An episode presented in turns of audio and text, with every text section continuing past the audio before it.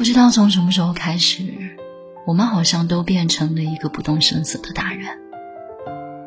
委屈的事情自己消化，难过的时刻自己治愈。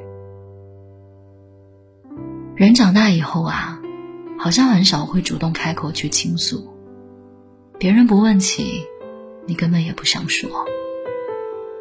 压力特别大的时候，宁愿一个人躲起来大哭一场，宁愿自己坐在楼下。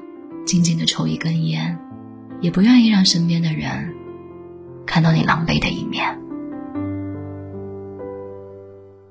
别人眼中的你，总是开朗的、大方的、没有烦恼的。有人羡慕你什么都不用愁，有人羡慕你在工作中取得了不错的成绩。可只有你自己知道，坚强的外表之下，你依然是柔软的、敏感的。渴望被人保护的。我在微博上看到一个提问，说你在哪一刻发现自己特别需要人陪伴？